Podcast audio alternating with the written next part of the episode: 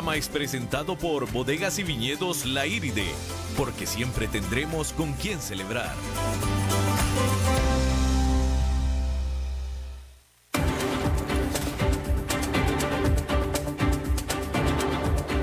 Inicia a las 5 con Alberto Padilla un programa diseñado con el objetivo de llevarte diariamente un tema de actualidad, acompañado siempre de reconocidos editorialistas, de lunes a viernes a las 5 de la tarde por CRC 89.1 Radio, a las 5 con Alberto Padilla.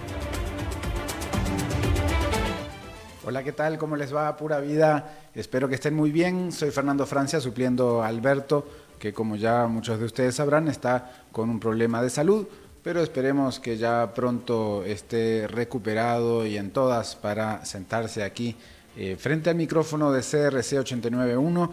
Como ustedes bien saben, lo pueden seguir por las distintas plataformas, Costa Rica Radios, Facebook Live y por supuesto 89.1 FM en la radio, que es el corazón de estas transmisiones, por supuesto.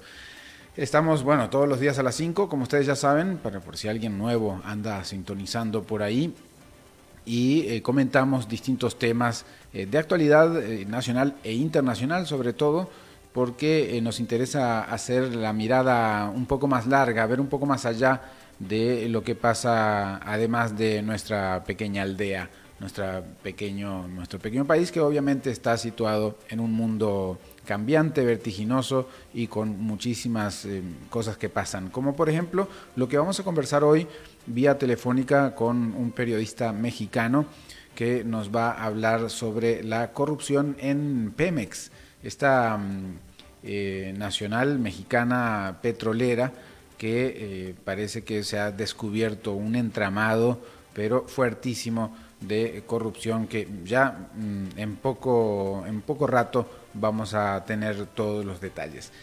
Por ahora hablaremos de algunas mm, novedades eh, en el ámbito internacional. Hay acuerdo para el Brexit, es decir, hay acuerdo para la salida de Gran Bretaña de la Unión Europea, pero también hay problemas. El primer ministro británico Boris Johnson asistió este jueves a una cumbre de líderes europeos en Bruselas, luego de haber alcanzado un acuerdo con la Unión Europea sobre la salida de Gran Bretaña del bloque. Además, partes acordaron el texto del acuerdo confirmado tanto por Johnson como por Jean-Claude Juncker, presidente de la Comisión Europea. El acuerdo se da luego de varios días de intensas negociaciones, sin embargo, aún tiene que ser aprobado por el Parlamento británico, quien hará una votación este sábado.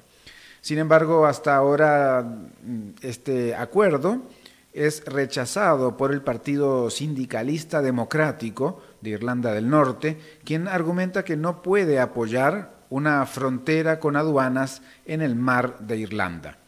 Sin el apoyo de este partido es de esperar que los parlamentarios más conservadores no respalden al gobierno, con lo que Johnson no tendrá los votos suficientes para que pase por el Parlamento, en donde no cuenta con mayoría.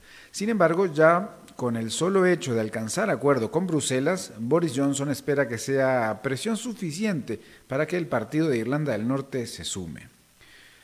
Un poco más acá, en Canadá, se cumple un año con marihuana legal. ¿Cuáles fueron los, resultados de, ese, de este tiempo, de este año con la marihuana legalizada en Canadá? Pues este país tenía grandes esperanzas cuando legalizó algunos usos recreativos de la marihuana hace un año. El mercado negro debía eh, marchitarse, mientras en el mercado legal florecería. Las empresas canadienses harían mucho dinero con la explosión de la hierba, sin embargo, no ha funcionado así. Durante la primera mitad de este año, la venta ilegal de marihuana continuaba siendo el doble que las legales.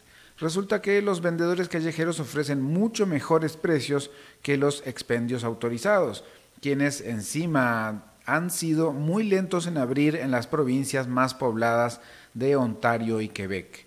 El índice norteamericano de marihuana, que mide la valuación de las principales empresas de la industria, ha caído por casi dos tercios en el último año. Ahora los inversionistas esperan que con la venida este año nuevo de nuevos productos con, como bebidas y comestibles a base de marihuana, como galletas, por ejemplo, haga elevar a sus acciones y a sus clientes a nuevos niveles. Pero haber pretendido la eliminación del crimen de la industria canadiense de marihuana resultó haber sido apenas un sueño marihuano. Vamos a ver si eso prospera más, más adelante, hay que darle más tiempo quizás. Por otro lado, en Barcelona, volviendo a Europa, vivió este jueves su cuarta jornada de movilización independentista contra mm, la condena a nueve de sus líderes con manifestaciones pacíficas y algunos incidentes de menor magnitud que en las tres noches anteriores. La jornada comenzó con una marcha de estudiantes en huelga, unos 25.000 según la Policía Municipal barcelonesa, y por la tarde hubo una concentración de ambiente festivo con unos 13.000 participantes a la que acudieron jóvenes que pasaron el rato jugando la pelota o a las cartas. Sin embargo, al acabar esta, apareció un grupo mm, radical que levantó barricadas en las calles con contenedores de basura y le prendieron fuego a algunos de ellos.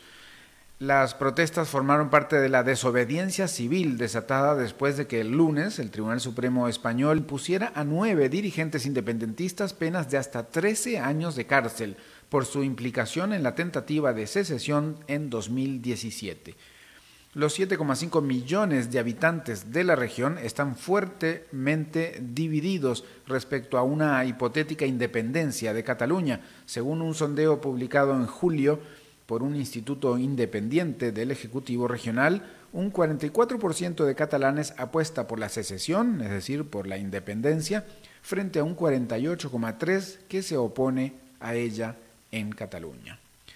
Bueno, finalmente el archipiélago Salomón aceptó alquilar a una empresa china una de sus islas, con vistas a crear una zona económica especial entre temores de Australia y Estados Unidos por el expansionismo chino en el Pacífico, según documentos consultados el jueves por la agencia eh, francesa de prensa. Estos textos revelan que este acuerdo fue concluido el 22 de septiembre, es decir, el día siguiente que entablaran relaciones diplomáticas Pekín y las Islas Salomón, que habían previamente roto las relaciones con Taiwán para sumarse a la China popular, como la gran mayoría de países del mundo. El acuerdo de cooperación estratégico fue firmado entre la provincia central del archipiélago y la empresa china Sam Group y concierne la isla de Tulagi, de 2 kilómetros cuadrados y 1.200 habitantes, y cuyo fondeadero natural en aguas profundas puede ser útil para fines militares. Antigua base naval japonesa, la isla fue escenario de violentos combates durante la Segunda Guerra Mundial.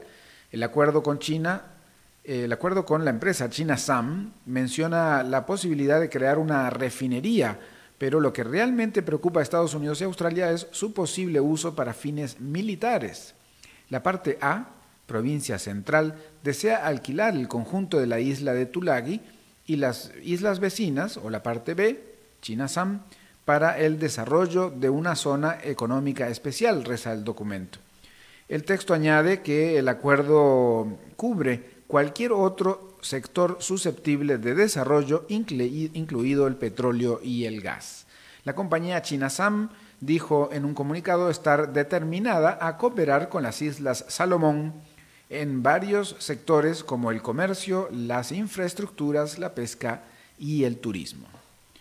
Bueno, estos son un resumen, un pequeño breve resumen de noticias internacionales que preparamos para ustedes. Vamos a una muy corta pausa y enseguida volvemos con lo anunciado, la entrevista sobre el escándalo de corrupción en Pemex en México.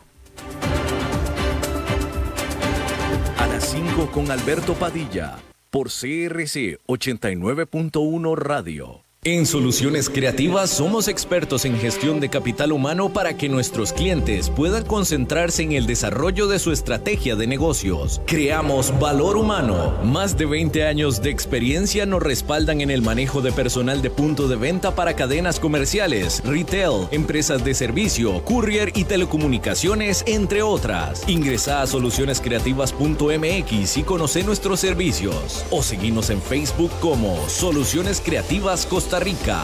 Soluciones creativas. Creamos valor a tu negocio.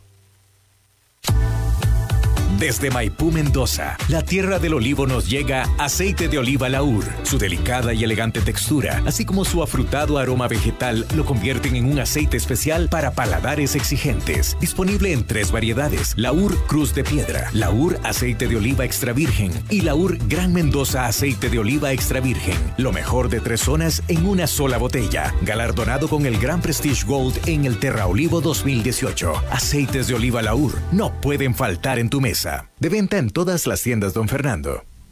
CRC 89.1 Oyentes informados.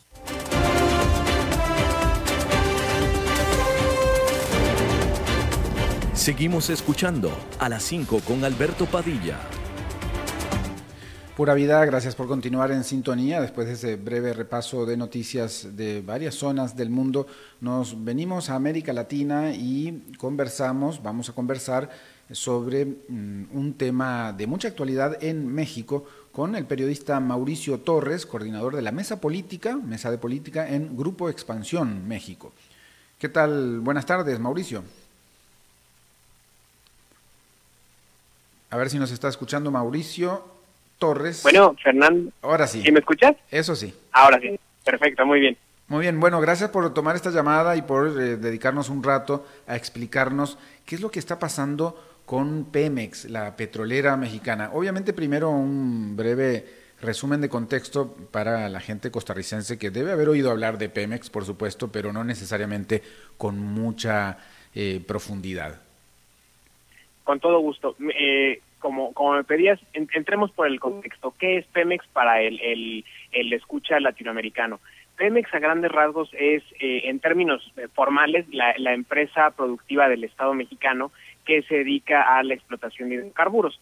Eh, hace algunos años, hace seis años aproximadamente, hubo una última eh, reforma a la constitución del país que hizo algunos cambios dentro de la estructura orgánica de Pemex y en particular abrió el gran cambio de esta de esta reforma fue a eh, permitirle a Pemex asociarse con empresas privadas tanto nacionales como extranjeras para la exploración de pozos, para la producción de petróleo, para la distribución de energéticos, en fin, a grandes rasgos eso es Pemex.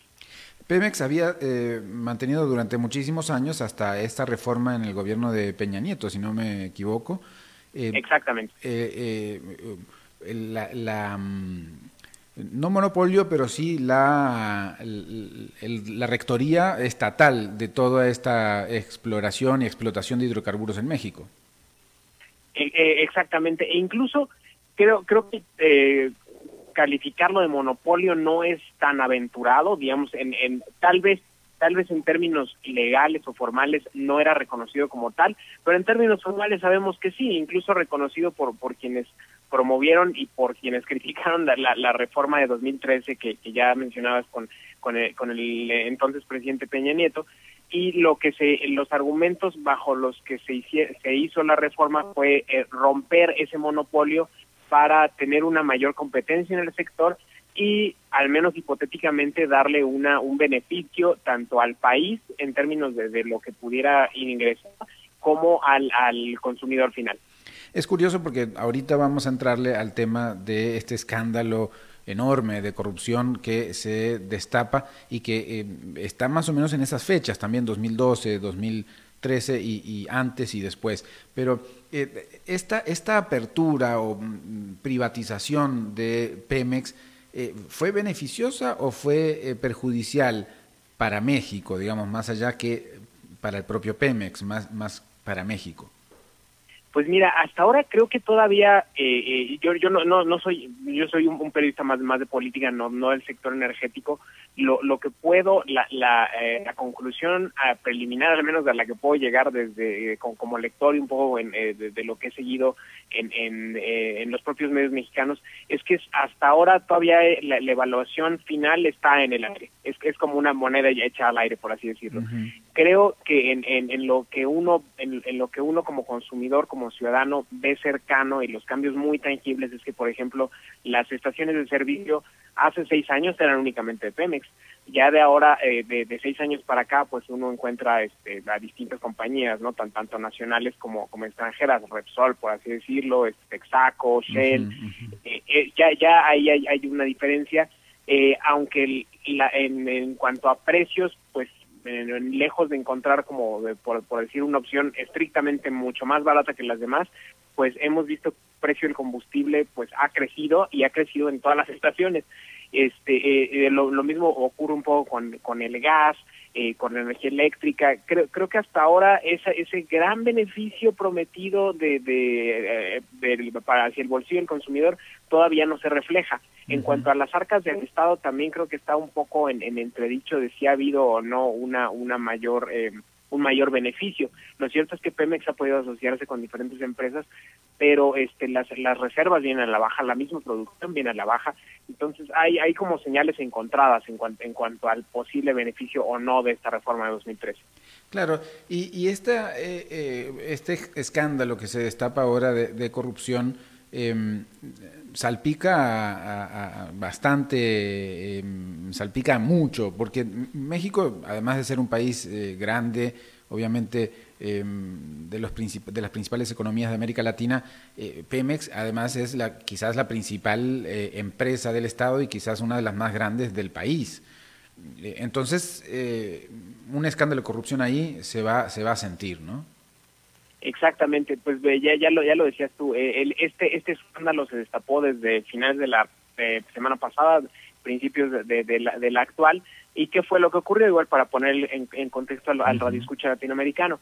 Eh, al, al menos dos medios, por un lado la, la cadena eh, la cadena Univisión y por otro lado el diario El Universal, dan a conocer una serie de, de audios eh, que fueron grabados por una empresa este, de, de, pues de detectives privados británico-israelí, no recuerdo ahorita el, el, el, nombre, el nombre preciso. Black Cube. Eh, exactamente, Black Cube, muchas gracias. Este, eh, a, la que contrató otra empresa, otra empresa privada llamada Oro Negro, que hace seis, siete años quiso asociarse con Pemex y este pues eh, sus, sus direct, lo, lo que cuentan sus directivos a la luz de estos audios es que eh, altos directivos, muy altos directivos de Pemex, eh, les exigían un soborno para poder entablar contratos con ellos, ¿no? Sobornos de, digamos, de, de, de, de, mordidas o de, o de coimas, no sé, no sé en Costa Rica como sea el, el, el la, la, palabra como tal para referirse a estas, a estas comisiones, por así llamarles, este, eh, muy, muy altas a cambio de, tener contratos con esta, con, con, la petrolera.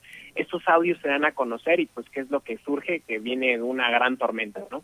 Porque entre los implicados, como, como ya decías tú, pues hay muchísima gente, desde el primer director de Pemex con Peña Nieto, eh, eh, Emilio Lozoya Austin, que actualmente está prófugo de la justicia mexicana, hasta particularmente un, un director de Pemex, del área Pemex Exploración y Producción, Carlos Morales Gil, quien es, pues, señalado de, de, ser como de los que eh, más reconocen todo este esquema, ¿no? En el que ah, presuntamente entró mucho dinero que incluso pudo ir a financiar campañas políticas. Sí, porque se habla de, eh, de que se hayan financiado la campaña política incluso de, Enrique Peña Nieto, lo cual vincula entonces las reformas posiblemente con eh, esos intereses, digamos. Alguien estaba interesado en eso. ¿Por qué, ¿por qué querer poner a Peña Nieto de, presidencia y por qué eh, eh, eh, colaborarle con dos, dos, millones de pesos que serían unos eh, 100 mil dólares? exacto. ¿Por qué pues, Peña Nieto? ya, ya lo decías tú, ¿no? Este, el, todo, todo, este entramado pues da, da, pie a, a, que se empiecen a sacar muchas conjeturas si bien preliminares, pues por lo menos no, no carentes de, de, de, base, ¿no? De, decir, por por qué los interesados en el mercado internacional podrían querer a un presidente con el que pudieran este, tener eh, buena relación, pues finalmente para poder tener contratos, ¿no? Digo, hasta ahora estamos todavía hablando como en el terreno de, las, de las hipótesis, a nivel jurídico no hay no hay nada probado, pero sí hay, hay, hay como muchas pistas o muchas piezas que empiezan a, a embonar este, y a esto, pues, si me permite traer a colación un, elemento más, pues es el, el, relevo que apenas ayer se dio eh, en, el, en el sindicato, en el sindicato de trabajadores petroleros. Carlos Romero de Champs probablemente sea un nombre que es un nombre que a nivel México suena es, es, muy conocido y es muy polémico justo por sus asociaciones con, con actos de corrupción. A nivel latinoamericano quizá no tanto, pero para poner en, en contexto a, a los escuchas, pues había sido dirigente del sindicato de Pemex durante más o menos 26 años y eh, durante toda su carrera trajo trajo este la, sombra de acusaciones de actos corruptos de cobrarles cuotas a los trabajadores de que sus hijos tenían un estilo de vida muy ostentoso, incluso presumiéndolo, presumiendo viajes a Arabia Saudita y teniendo autos de lujo y departamentos en Estados Unidos, en fin. ¿Qué es lo que ocurre ahora con este nuevo gobierno? Eh, pues que, que el, desde que empezó, desde que empezó le empiezan a mandar señales de este pues mejor retírate y permite un relevo, mejor permítame, eh, re, retírate y permite un relevo en, la dirigencia, y ayer pues él lo que anuncia es que finalmente se va, ¿no? Pero a la par de que anuncia que se va, el, gobierno pues confirma que hay investigaciones en su contra, ¿no? Que, su, que sus, sus cuentas están siendo revisadas, pues para ver también si no de alguna forma este, pues colaboró en, en, en alguno de estos muchos esquemas de corrupción dentro de Pemex. Ahora, el, esta empresa Oro Negro no había eh, conseguido eh, eh, los contratos que, pues, por los que estaba detrás y contrató entonces a una empresa top de, de investigación, esta israelí británica, Black Cube, que se dedica justamente a eso, a, a, a convertirse, digamos, en un posible cliente que luego eh, va a destapar algunas de, las cosas que pueda haber eh, investigado. Eh, eh, obviamente, pues también hay estos intereses en... Em, eh, la, la, información se termina filtrando porque hay alguien descontento, ¿no? Exacto. Exactamente, incluso los, los, los analistas que han sido el de, de, más de cerca el caso desde acá, lo que lo que comentan o lo que resaltan es que eh, oro, oro negro, aquí hay, aquí hay, un dato relevante, oro negro se fue a la, al, al menos según la, la, versión de la misma compañía, se fue a la quiebra a raíz de pues no poder concretar los, los, los contratos que buscaba con Pemex. Tradu traducción, oro negro está enojada y lo uh -huh. que quiso hacer ahora es pues filtrar esta esta información para pues de, destapar el cochinero por decirlo en términos muy muy coloquiales este y pues eh, implicar a cuanta persona a cuanta persona les haya consideren que les haya hecho alguna mala jugada y de alguna forma plantear esa venganza. Ahora, ¿cómo queda eh, Peña Nieto? Si bien pues es expresidente, eh, la mayoría de, de, sus propios directores, directivos eh, en, en, su sexenio son los que están señalados en estos audios que, que, se, que se filtraron, ¿no? Claro. Es, es, una pregunta muy interesante la, la, la, que haces tú y es una pregunta que nos hacemos muchos aquí también. Eh, Pe Peña Nieto se fue de, del gobierno del gobierno de, de, del país hace casi un año con niveles de aprobación muy bajos, por alrededor de entre el 20 y el 30%, y desde entonces pues también se fue con, con esta mancha, con esta sombra de la corrupción, si bien no probada, por lo menos sí este eh, eh, latente, ¿no? Eh, y desde que se fue del gobierno y empezó un nuevo gobierno, de alguna forma lo que vemos es que se ha empezado, se ha empezado a acercar el círculo, el cerco sobre él. Eh, Lozoya, que fue uno, uno de sus principales, de los primeros y principales colaboradores, incluso ha solicitado ante, jueces que Peña sea citado a, a declarar eh, eh, para de alguna forma exculparlo o decir, pues él también, él también sabía lo que yo estaba haciendo en Pemex. Este, es eso por, por un lado hay otra otra pieza que embona aquí es el, el, el, el, abogado Juan Collado, que es el abogado personal de, Peña Nieto, de Carlos Romero de Champs y de muchas otras figuras, altas figuras públicas en México desde hace muchos años. También fue detenido por, eh, detenido en julio pasado, si no, si no me falla la fecha, por eh, aparente, aparente lavado de dinero. E incluso el gobierno de Andorra ya le congeló cuentas por más de 80 millones de euros. Entonces hay varios indicios que apuntan a que Peña Nieto podría en algún momento caer. Esto sería pues una, una cosa inédita en México. Aquí algo de lo de lo que nos nos eh, es como tragicómico en el país, este, no, no, es ver cómo en otros países como este como como Brasil, como Ecuador, como Perú, pues hay exmandatarios que después de que terminan su, sus periodos pues son investigados e incluso son llevados a prisión. Aquí en México eso nunca ha ocurrido. No sé si vaya a ser el caso, pero hay indicios que apuntan a que pudiera ser distinto. Y Peña Nieto ahora, pues, de realmente de, lo que de lo que ha dado de qué hablar desde que desde que dejó el cargo, pues han sido más como por sus por notas de prensa rosa, ¿no? que se divorció, eh, de la que era entonces la, primera dama, Angélica Rivera, eh, inició una relación con una, con una nueva novia por la que se pasó en Europa, en Nueva York, eh, de repente hace algunas semanas circuló una foto suya como disfrazada, disfrazada en un restaurante, en fin, eh, es, es una figura muy polémica que todavía genera muchas dudas sobre cuál va a ser su futuro, ¿no? Estamos hablando con el periodista mexicano Mauricio Torres, especialista en política. Y justamente, Mauricio, quería preguntarte entonces, eh, porque uno ve, ha visto películas mexicanas de donde la corrupción es pan de cada día en las películas.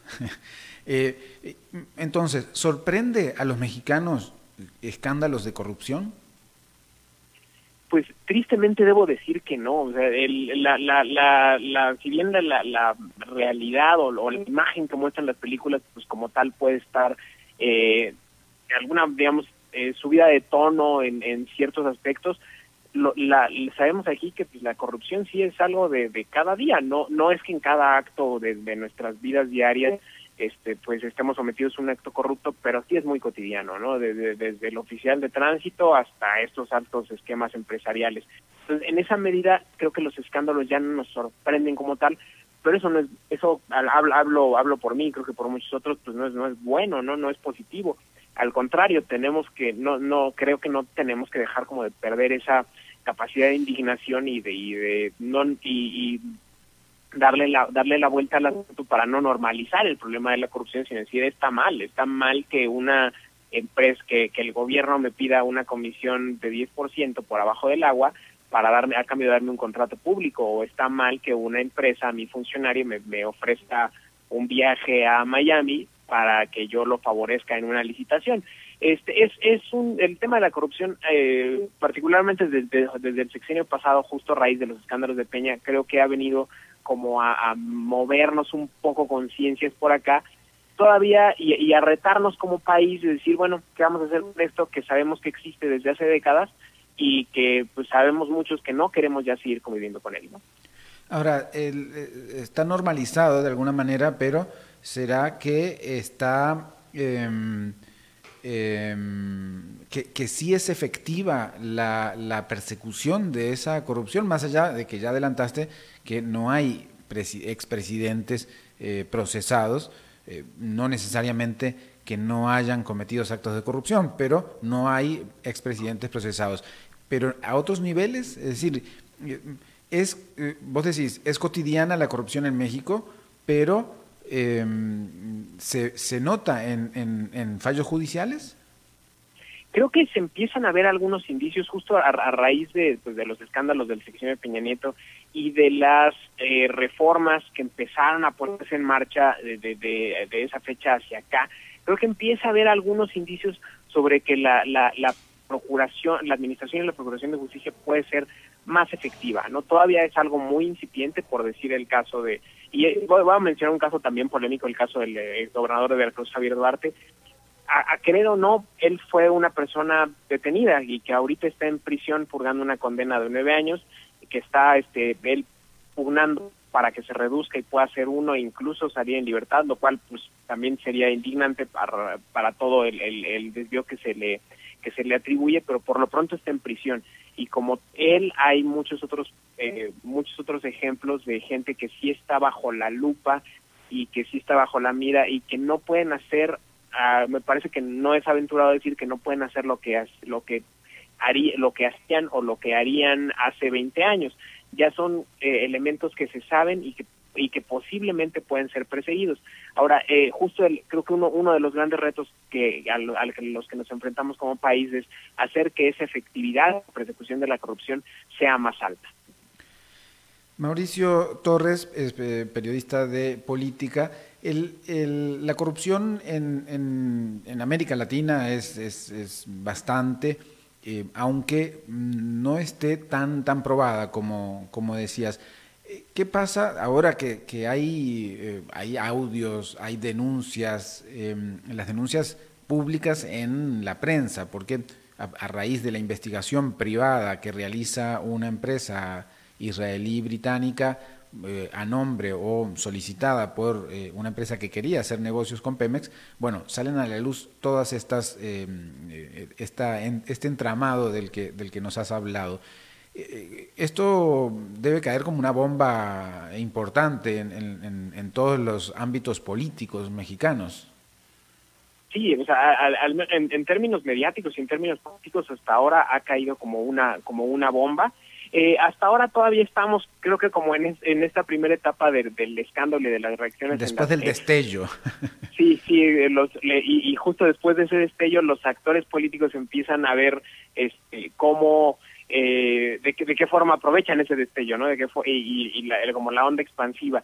Más allá de eso, creo que lo, lo, lo que lo que este nos gustaría ver acá como ciudadanos y lo que está por lo que está un poco a prueba es ver cómo ese esa onda expansiva se traduce pues en que haya alguna eh, alguna alguna resolución judicial, por decir alguna una orden de aprehensión contra los otros funcionarios que ahora son salpicados por todo este escándalo y pues que tendrían que rendir cuentas de eso, ¿no? Eso hasta ahorita todavía no lo vemos, eh, por, por lo pronto estamos como en, un, en, en, esa, en esos primeros momentos de, y habrá que ver hacia dónde llega esta, esta, esta nueva esta nueva explosión de, un caso de corrupción. El Pemex es, es la estatal em, petrolera mexicana y los casos de corrupción se remontan a inicios de este siglo, ¿no? 2006, 2007, pero principalmente 2012 también y la investigación se realiza eh, ya en estos últimos años, pero en relación a lo que sucedía en aquellos momentos en donde eh, antes incluso del gobierno de Peña Nieto y durante el gobierno de Peña Nieto, ¿cómo, cómo aprovecha, cómo, cómo salpicaría a la actual administración de Pemex o incluso del gobierno mexicano o si ellos más bien eh, lo miran desde afuera o cómo, cómo está esa reacción a eh, la actualidad de la empresa y del gobierno mexicano? Creo que hasta ahora el actual gobierno mexicano, en la medida en la que no se ha visto salpicado como tal por por esta por este escándalo, sino que justo este pues el, el que se ha visto salpicado ha sido su, su opositor, está eh, eh, buscando eh, pues, eh, usarlo como, como un argumento más para, para su cruzada anticorrupción y puede y intentar eh, emplearlo a su beneficio. Creo que están eh, para, para a, favor de Manuel López Obrador, pues tiene puestas las cartas para, para hacerlo, aunque este también el, reto mismo de ellos no incurrir en, en alguna práctica similar. Me parece que en la en el momento en el que algún funcionario del gobierno de Manuel López Obrador sea eh, cachado en eh, haciendo esas mismas o cometiendo estas mismas prácticas que se están exhibiendo que ocurrieron en gobiernos anteriores eh, esta bandera esta bandera de la corrupción pues se verá que es este pues realmente una fachada o que pues no es no es la la, la, gran cruzada que el actual presidente nos ha vendido. Bueno pero hace poco vos eh, entrevistabas a, a, a un antropólogo de la Universidad Nacional Autónoma de México, Edgar Morín, eh, eh, que, que, escribió el libro Crímenes de Cuello Blanco, y él decía que esa promesa de Andrés Manuel López Obrador, el actual presidente de México, que, que para la gente que nos está escuchando asumió con, con, mucha popularidad al inicio y con mucha promesa de cambio, eh, principalmente, y con la promesa de acabar con la corrupción. Edgar Morín decía en tu trabajo que es un asunto que todavía difícil de ver con claridad. Eh, todavía hay que darle más tiempo a este gobierno para ver si es cierto que logra hacer lo que prometió en este campo. Yo creo que sí. El, el, me parece que hay algunos algunos elementos. El mismo el mismo este, eh, profesor Morín me, mencionaba el caso de, cómo se ha estado recurriendo a la unidad, a la unidad de inteligencia financiera, que es una unidad técnica de la Secretaría de Hacienda que tiene facultades para por usar el, el símil de los periodistas estadounidenses por, por seguir por eh, seguir la pista del dinero y que puede encontrar eh, algunos este, indicios de esos actos de corrupción que ya no quedan eh, borrados en el en el en las transferencias electrónicas internacionales no eh, ese es un es un elemento. Ahora creo que ya para en, en, cuanto se cumple el primer aniversario de este gobierno, que ya no, no falta mucho, es en, es en diciembre, creo que podrá ser un buen momento como para hacer un primer análisis y decir, a ver, ¿qué has hecho? ¿Cuántas personas ha, se, ha, sobre cuántas personas se han presentado denuncias? ¿Sobre cuántas personas se han girado órdenes de aprehensión? ¿Cuántas han sido detenidas? Ese podría ser, me parece, un primer elemento para decir si el gobierno está cumpliendo o no con esta promesa que, que, que que hizo en, en 2018 para llegar al poder y también pues en otros elementos que, que prometió, ¿no? Por ejemplo, tener funcionarios completamente este, incorruptibles, eh, impolutos. Hay, hay elementos pues ya que podemos ir juntando para, para cuestionar si en efecto la, la, la promesa se está cumpliendo o no. Ahora, hay eh, cómo se mantiene la popularidad de, de Andrés Manuel López Obrador o la digamos, confianza en un gobierno que realmente pueda cambiar algo o no, después de una larga, larguísima trayectoria del, Partido Revolucionario Institucional, el PRI de México, que mm, estuvo más de 80 años en el poder, luego una pequeña alternancia con el Partido de Acción, Acción Nacional de, del PAN de, México, y bueno, eh, en este caso sería ya el primero de los gobiernos que no son parte de esos dos partidos, digámosle, tradicionales. Mm, ha podido, eh, porque ha enfrentado muchísimas críticas y muchísimas eh, situaciones eh, complejas en, en, lo comunicativo, por lo menos, ¿no? Claro. pues mira, este, un, un, elemento pues, también a destacar es que, lo, bien dices tú, ha habido muchas críticas de este gobierno por eh, algunas decisiones muy particulares, por su forma de comunicar, por el, el, la misma política de dar eh, conferencias conferencias mañaneras todos, los, días A, las, a, las, 7 de la mañana. Tienes mucho trabajo ahí. Exacto, que, que para que para muchos de sus detractores es este le, le llaman la, la, la, misa la misa matutina. Este, eh, a pesar de eso, lo cierto es que las las encuestas muestran que su popularidad se mantiene alta, se mantiene alrededor del del orden del 60, 70% todavía. Eh, creo que, creo creo que el, el, el, mismo gobierno pues eh, sabe, quiero pensar que sabe que pues eso es eso es apenas un indicador y pues por lo pronto un indicador un indicador favorable para ellos pero pues, no se va a mantener por arte de magia que que hay hay si bien tienen una base sólida de, de, de, seguidores fuerte eh, no toda la gente está con ellos y hay hay gente que que, este, que estará muy dispuesta a eh, alzar la voz y hacer críticas más puntuales conforme no vea resultados en los temas que más preocupan como son esta seguridad, combate la corrupción, desarrollo económico.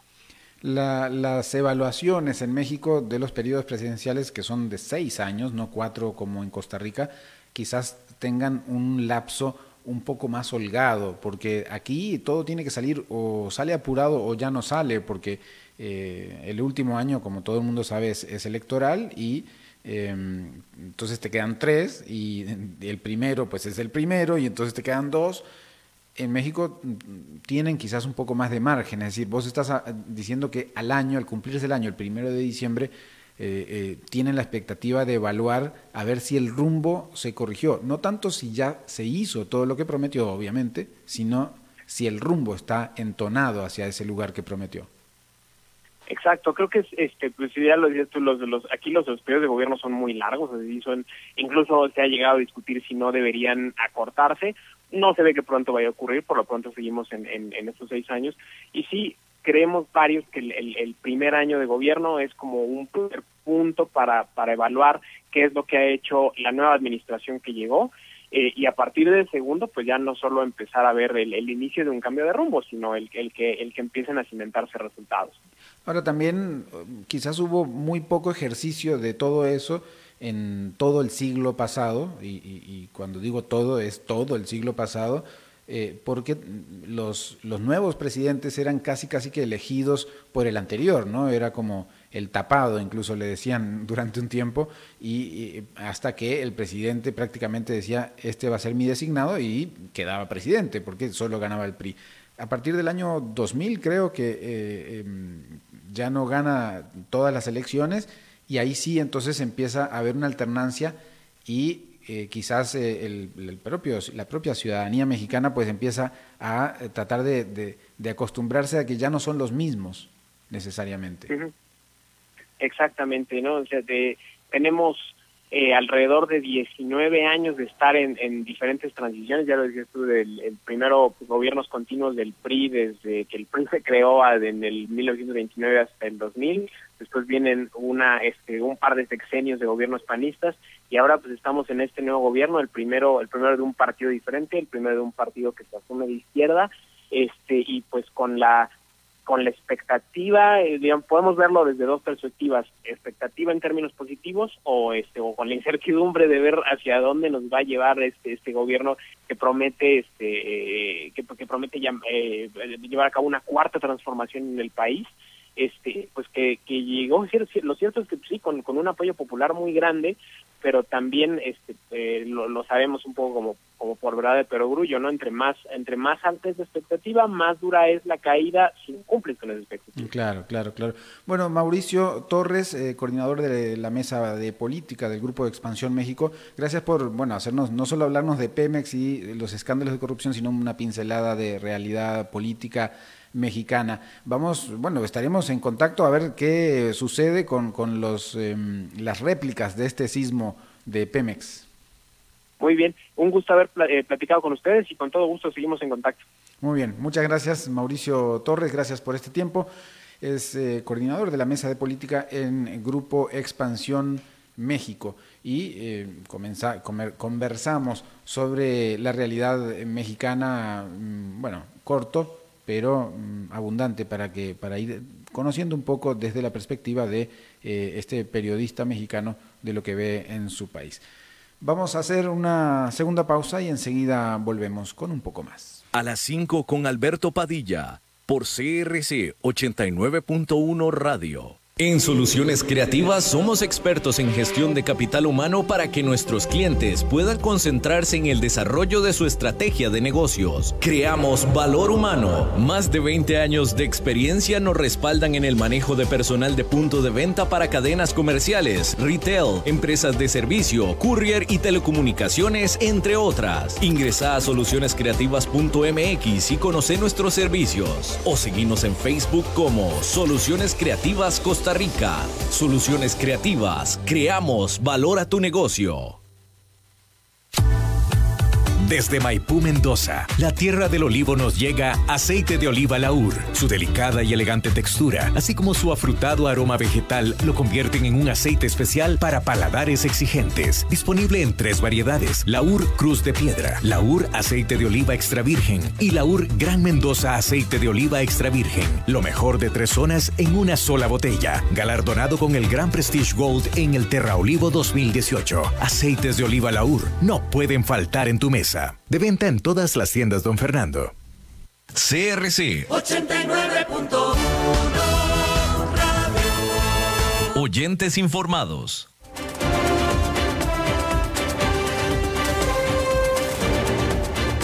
Seguimos escuchando a las 5 con Alberto Padilla. Bueno, gracias por eh, continuar y por quedarse por aquí. Espero que esta pincelada de, política mexicana haya sido interesante. Yo creo que em, está bueno conocer un poco de la realidad de, nuestros, nuestra, de nuestra región, porque em, de alguna manera en algún momento nos va a tocar eh, cosas parecidas o algún coletazo de eso que sucede en otros países. Pero ayer hablábamos de salud financiera, de reactivación económica y de cómo em, hay que cuidarse de ese sobreendeudamiento que muchas personas en Costa Rica están eh, padeciendo, diría yo, y em, hablamos de este proyecto de mm, como una especie de contingencia económica hacia eh, eh, las personas que solicitan préstamos como para poder aglutinar esos préstamos y em, poder dejar ya de consumir, es decir, pedir préstamos para consumir y eh, continuar con eh, pagando obviamente sus, sus, deudas, pero de forma más ordenada. para comentar un poquito de esto, hoy es jueves, jueves de Fernando Francia, diría Alberto, pero no, es jueves de Lisbeth Ulet, porque yo estoy aquí supliendo a Alberto y Lisbeth entonces me va a estar supliendo a mí. ¿Cómo estás, Lisbeth? Hola, Fernando. Pura vida, gusto escucharte. Igualmente, pues primero te digo, estuvo muy interesante la entrevista de México.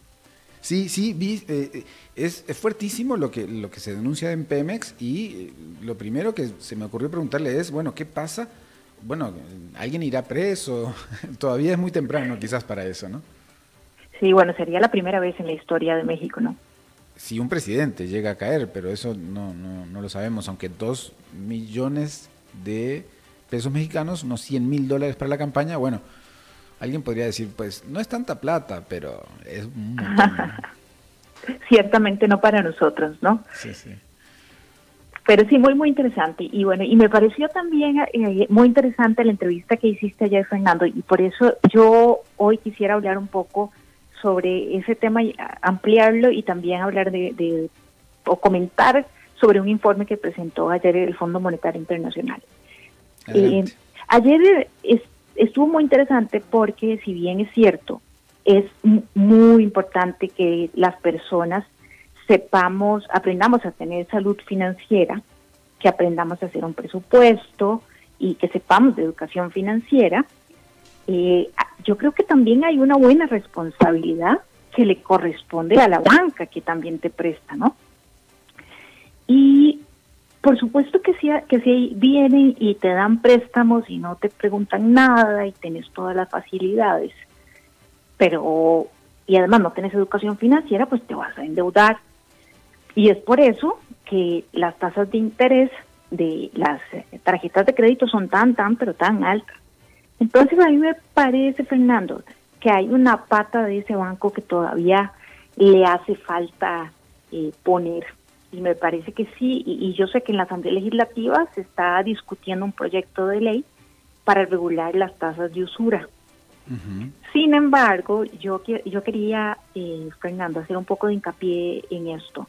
Y es que yo siento que, que hay un castigo, ¿no? Hay un castigo porque eh, con este plan de salvamento, lo que estamos haciendo es que haya una reunificación de deudas en los bancos del Estado que tienen eh, mejores tasas de interés. De hecho, hay un tope, ¿verdad? Un tope de tasas de interés. Sin embargo, eh, no hay regulación eh, sobre, sobre las, esas tasas de usura. Y debería, diría Elis, seguramente, que esto se, se, regula en el mercado, pero vemos que hay una distorsión y que no se regula en el mercado.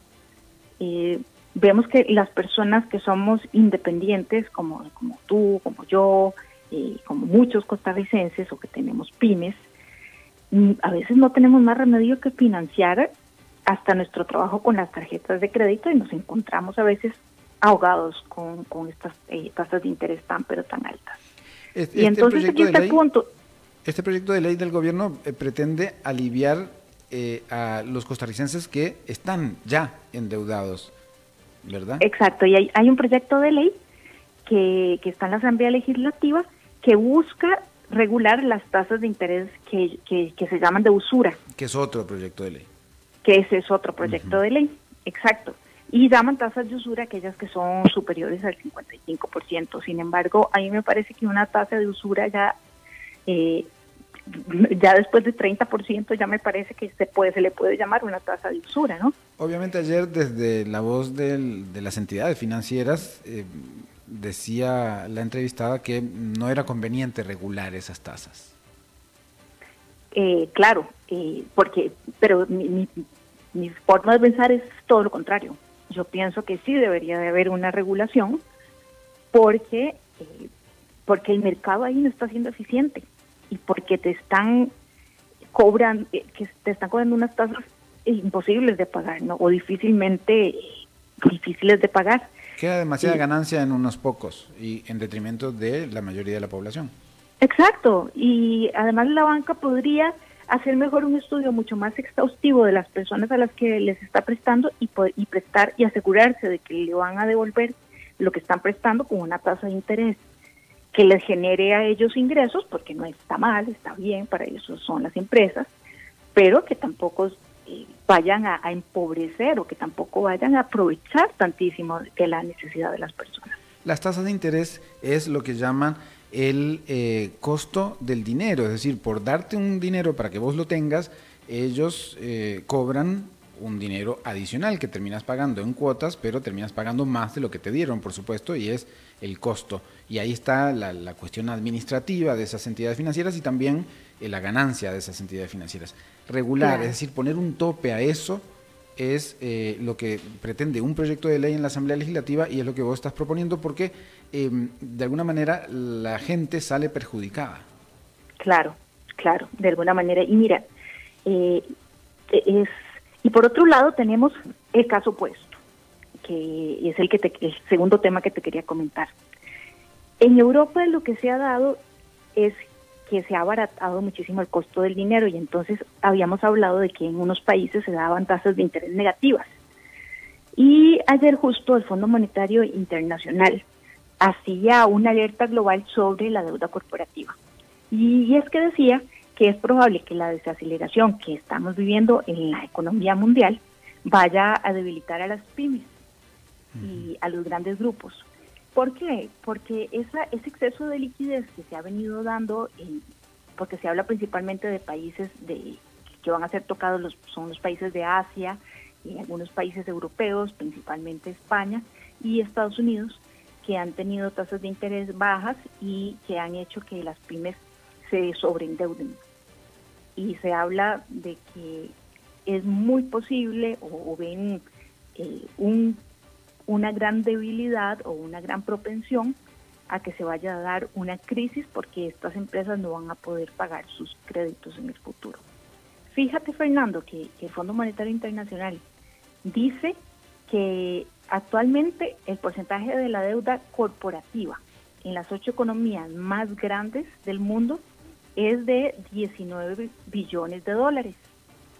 Eh, y dice que estaría en riesgo de incumplimiento más que el observado durante la última crisis financiera que fue en el 2008. Y bueno, y lo dicen que es por una buena razón. En el primer trimestre la deuda total de las empresas, sin incluir al sector financiero, fue del 91.4% del Producto Interno Bruto en todo el mundo. Y eso es 20 puntos más en 20 años y es además superior al endeudamiento que tienen los gobiernos. Eh, los, los, gobiernos tienen un endeudamiento de, de, de, esos países que te estoy hablando del 87,2%, mientras que, como te decía, el sector empresarial tiene un endeudamiento del 91.4%. Eso es una alerta eh, y que, en la que hay que mantener los ojos abiertos y por eso te digo que es un contraste por un lado tenemos eh, tasas de interés altísimas y hace que la gente se endeude, y por otro lado, porque es muy fácil endeudarse, o sea, porque te ponen tasas muy altas, eh, pero con unas facilidades muy, muy grandes, y por otro lado tenemos países eh, europeos que tienen tasas muy bajas y hace que la gente también se endeude. Paradojas de la economía. Las paradojas, exacto. Muy bien, bueno. Muchas gracias, Lisbeth, por este comentario de hoy. Bueno, muchas gracias. Hasta luego. Pura vida, Lisbeth Ulet, que se tomó mi día el jueves para hacer un comentario sobre temas económicos y eh, sobre la realidad financiera de todos nosotros en, en, Costa Rica a partir de la entrevista de ayer, que si ustedes quieren escucharla, si no lo hicieron, pueden hacerlo en el Facebook de CRC 89.1 o de a las 5 con Alberto Padilla, que está llegando a su final, amigos, amigas, porque terminamos ya esta hora y eh, estamos reencontrándonos a las 5 de la tarde cada día, como mañana viernes y a partir de la próxima semana. Espero que ya Alberto se encuentre bien y si no, pues aquí estaré para suplirlo como corresponde. Muchas gracias por su sintonía. Nos escuchamos en una próxima edición. Chao.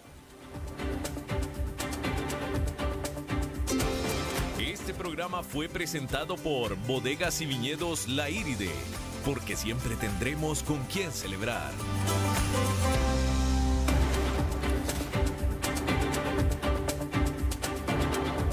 Concluye a las 5 con Alberto Padilla.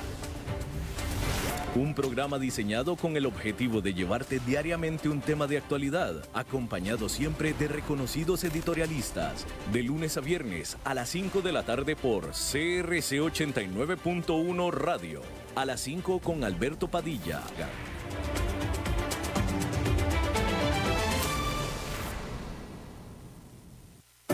Quizás sabías que en octubre se celebra el Día Internacional de la Pasta, pero lo que no sabías es que Roma lo celebra todo el mes. Por eso hemos creado un empaque familiar de un kilo y te lo ofrecemos por solo mil colones. ¡Qué rico es comer pasta! Promoción válida desde el primero hasta el 31 de octubre. Para Roma, la familia es lo primero. Apliquen restricciones. Precio sugerido. La orquesta presenta Leo Brower un icono de la música internacional celebrando su 80 aniversario. Sábado 26 y domingo 27 de octubre, Teatro Eugene O'Neill. Solista invitado Fernando Mariña de México. Director titular Ricardo Vargas. Director invitado Leo Brower de Cuba. Entradas a la venta en masterpago.com. Información en Facebook La Orquesta CR. Te invitan Producciones Papalote y Cadena Radial Costarricense. Números afortunados. ¿Sabías que nuestra genética está compuesta por cuatro herencias principales? Los primeros humanos se asentaron aquí hace 70 siglos y su herencia representa un 33%. Nuestros ancestros europeos arribaron en el siglo XVI y ahora son un 46% de nuestros genes. La construcción del ferrocarril nos dejó una herencia 12% afro y un 9% asiática. Por suerte, nuestros genes y nuestra cultura se hacen más diversos cada día. Por eso el sorteo extraordinario del Día de las Culturas trae un premio mayor de 250 millones y se juega el domingo 20 de octubre. Junta de protección social. Ganamos todos. Somos UTN. Programa radiofónico oficial de la Universidad Técnica Nacional. El programa tiene varias secciones donde se da a conocer a la comunidad universitaria y nacional los principales acontecimientos, logros y proyectos de todas las sedes universitarias en el país. Y recuerden que juntos somos UTN. Los sábados de 1 a 2 de la tarde, aquí en CRC 89.1 Radio. Somos UTN. Estas elecciones impactan todo lo que usted tiene cerca. Las aceras del barrio que usted tiene cerca, los encuentros culturales que usted tiene cerca, las comodidades en la feria que usted tiene cerca. Por eso, estas elecciones se viven de cerca. Cerca participando con sus vecinos, cerca conociendo a los candidatos y sus programas, cerca comprometiéndose con su comunidad y sus necesidades, cerca eligiendo a su gobierno local. Mi voto, mi cantón. Elecciones Municipales 2020. Un mensaje del Tribunal Supremo de Elecciones.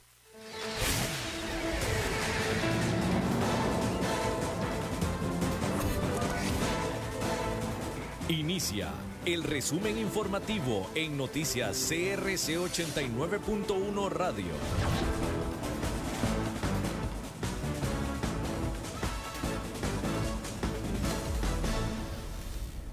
Son las 6 de la tarde, buenas tardes, son las 5.59 más bien, para más precisión, hoy es jueves 17 de octubre del 2019. Les saluda Fernando Francia y estos son nuestros titulares. El INEC señala que 22.000 personas salieron de la pobreza extrema en el último año. La Sala Tercera le dio la razón a Restauración Nacional en disputa con productor audiovisual. Costa Rica pierde el cupo en el Consejo de Derechos Humanos de la ONU. Salud actualiza medidas sanitarias en centros penales ante permanencia de brote de paperas. En el mundo, Boris Johnson y la Unión Europea alcanzan un acuerdo de éxodo del Reino Unido a 14 días del Brexit. En los deportes, universitarios y alajuelense cierran esta noche la jornada 18 del torneo de apertura.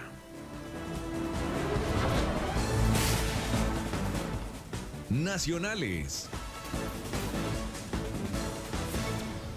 Más de 22.000 personas salieron de la pobreza extrema este año con respecto al año pasado, según reveló la encuesta nacional de hogares 2019 elaborada por el Instituto Nacional de Estadísticas y Censos.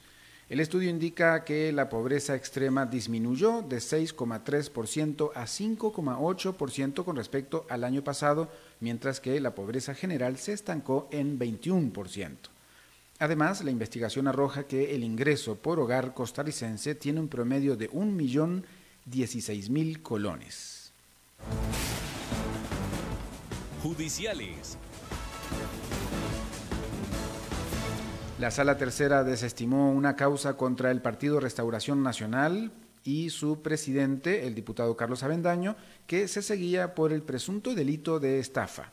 La denuncia había sido interpuesta por el cantante y productor audiovisual Luis Alonso Naranjo, quien asegura que la agrupación política le debe los costos de producción de publicidad y relaciones públicas por la campaña presidencial del 2018, cuando el candidato era Fabricio Alvarado. En la causa, Naranjo y su asesoría legal indicaron que Avendaño y Restauración Nacional utilizaron material de su propiedad intelectual sin su consentimiento, pedía una indemnización de 500 millones de colones. Relaciones Exteriores. Costa Rica perdió la votación para integrar el Consejo sobre Derechos Humanos de las Naciones Unidas tras el escrutinio en la Asamblea General. Brasil y Venezuela representarán a Latinoamérica en ese foro por los próximos tres años a partir del 1 de enero del 2020. La votación arrojó que Costa Rica obtuvo el apoyo de 96 países, Venezuela 105 y Brasil 153. De esta forma, el primer puesto es para Brasil y el segundo para Venezuela en este consejo que aglutina representativamente a 47 países de todos los continentes. Salud. El Ministerio de Salud emitió hoy nuevas medidas para las visitas a los centros penales afectados por el brote de paperas. El director de Vigilancia de la Salud, Rodrigo Marín, detalló sobre las nuevas acciones. Extender la vacunación no solamente a los que están privados de libertad en este momento, sino a todos los ingresos nuevos que se presentan en estos centros penitenciarios. En segundo lugar, permitir clases y eh, actividades grupales siempre y cuando tanto maestros, instructores como privados de libertad estén vacunados con 15 días previos. En tercer lugar, aislamiento por 10 días a todos los pacientes confirmados o diagnosticados con parotiditis. También se permitirá la asistencia a citas médicas y visitas a los eh, diferentes juzgados del país, siempre y cuando todos los privados de libertad estén vacunados previamente por 15 días y además usen cubrebocas. Y también se permitirá a partir de este fin de semana un visitante por privado de libertad siempre y cuando éste haya sido vacunado previamente 15 días y su familia o su visitante pues tenga cubrebocas. Estas medidas se mantendrán vigentes hasta el 7 de noviembre.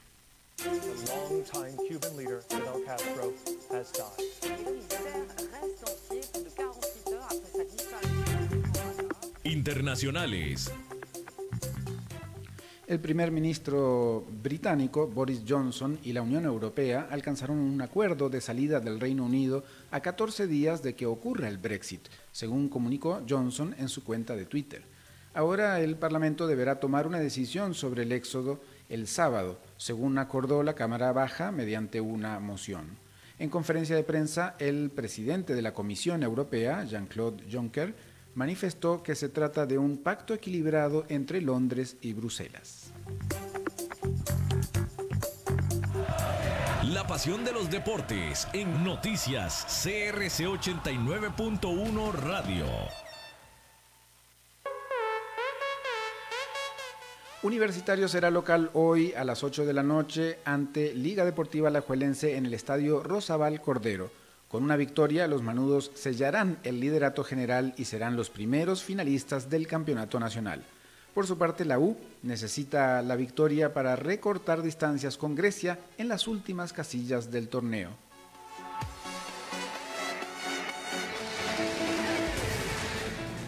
6.05 minutos de la tarde, hasta aquí el resumen informativo de hoy. Le esperamos el viernes en Noticias CRC a partir de las 6 de la mañana. Ya viene la repetición del programa La Lupa. Les acompañó Fernando Francia. Que tenga una feliz noche.